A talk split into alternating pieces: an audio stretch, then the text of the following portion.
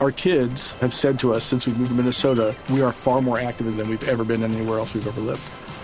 Moving to Minnesota opened up a lot of doors for us. Just this overall sense of community, the values that, you know, Minnesotans have. It's a real accepting, loving community, especially with two young kids. See why CNBC ranks Minnesota number four best state to live and work. A great place to work, an even better place to live. ExploreMinnesota.com slash live. Hoy es sábado santo para los católicos. Hemos querido mirar una faceta diferente, tal vez no la más conocida de los candidatos presidenciales, que tiene que ver con su vida espiritual.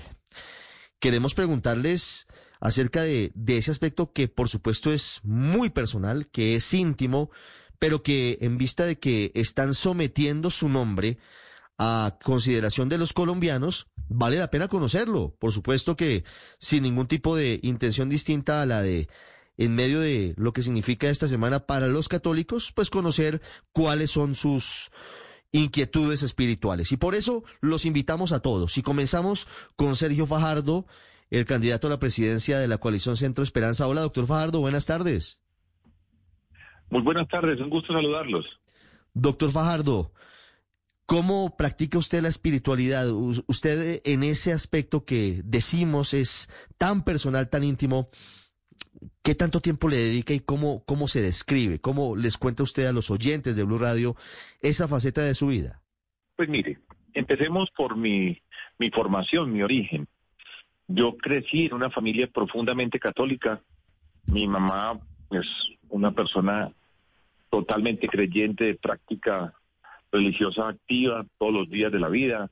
Mi abuelita, que fue un personaje importante en mi vida, iba tres veces al día a misa y me llevaba a mí cuando me dejaban los fines de semana para estar con ella.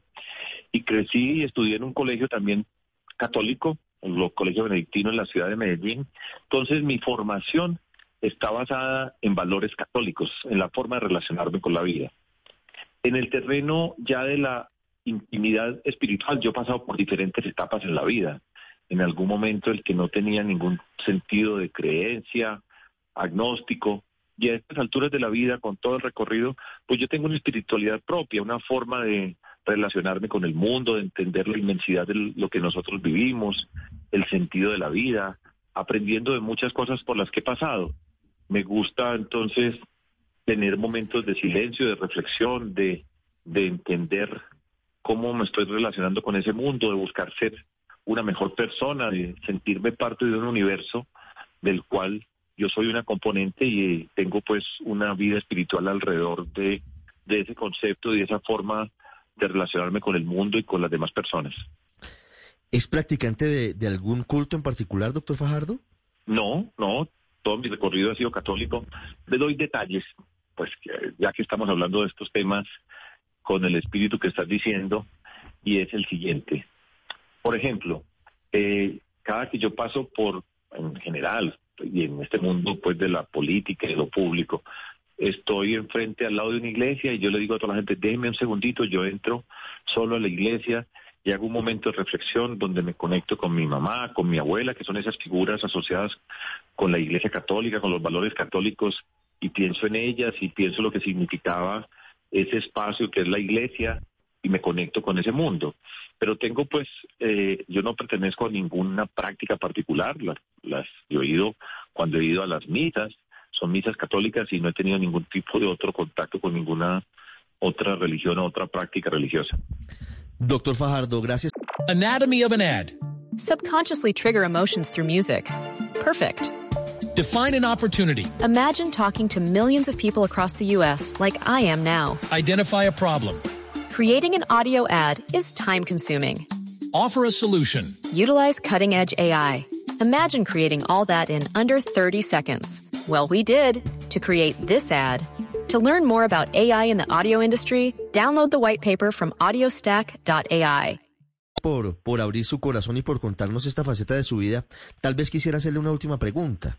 Si usted llega a la presidencia de Colombia, ¿cómo manejará ese asunto? Entendiendo que Colombia, por supuesto, desde la Constitución del 91 es un Estado laico, en donde hay una separación entre el Estado y la Iglesia. ¿cómo manejaría esa situación de, de la espiritualidad? ¿Cómo manejaría esa relación con la iglesia, por ejemplo? Pues mire, yo he tenido en muchas instancias trabajo formal con la Iglesia Católica y de hecho tengo comunicación con personas de la Iglesia Católica donde compartimos muchos elementos de lo que significa vivir en la sociedad colombiana, el sentido de la construcción de la paz, el, altruismo, la solidaridad, la empatía, que son unos valores católicos. Y he trabajado en múltiples instancias con la Iglesia Católica y seguro que vamos a trabajar en muchos proyectos que tienen que ver por ejemplo, con algo que yo considero que es central en nuestro país, que es la construcción de la paz en Colombia, por ejemplo. Entonces, mi relación siempre será pues el respeto como Estado laico, como ordena la Constitución, pero reconocer el valor y la riqueza que aporta en particular la Iglesia Católica para la construcción de la sociedad colombiana. Entonces, pues yo no tengo ningún problema en ese sentido y puedo trabajar, pero en el fondo es un espíritu. ¿Quiénes podemos construir? y la Iglesia Católica en muchos espacios es un espacio para construir, para atender a los más necesitados, a los más vulnerables, a los que sufren, atender la miseria, y eso hace parte de la misión del Estado y no tengo ni el más mínimo problema, de hecho tengo el gusto en los proyectos que sea relevante, pues trabajar de manera conjunta. Por ejemplo, la Iglesia con la pastoral social, con quien yo me he relacionado en las instancias de alcalde y gobernador, pues hacen un trabajo muy importante de una manera muy eh, en ese sentido de la iglesia, de un bajo perfil, pero muy potente, el banco de alimentos, todo eso la iglesia hace parte de la riqueza de la sociedad colombiana y, y yo puedo relacionarme desde esa perspectiva. Doctor Sergio Fajardo, muchísimas gracias por atendernos hoy sábado santo.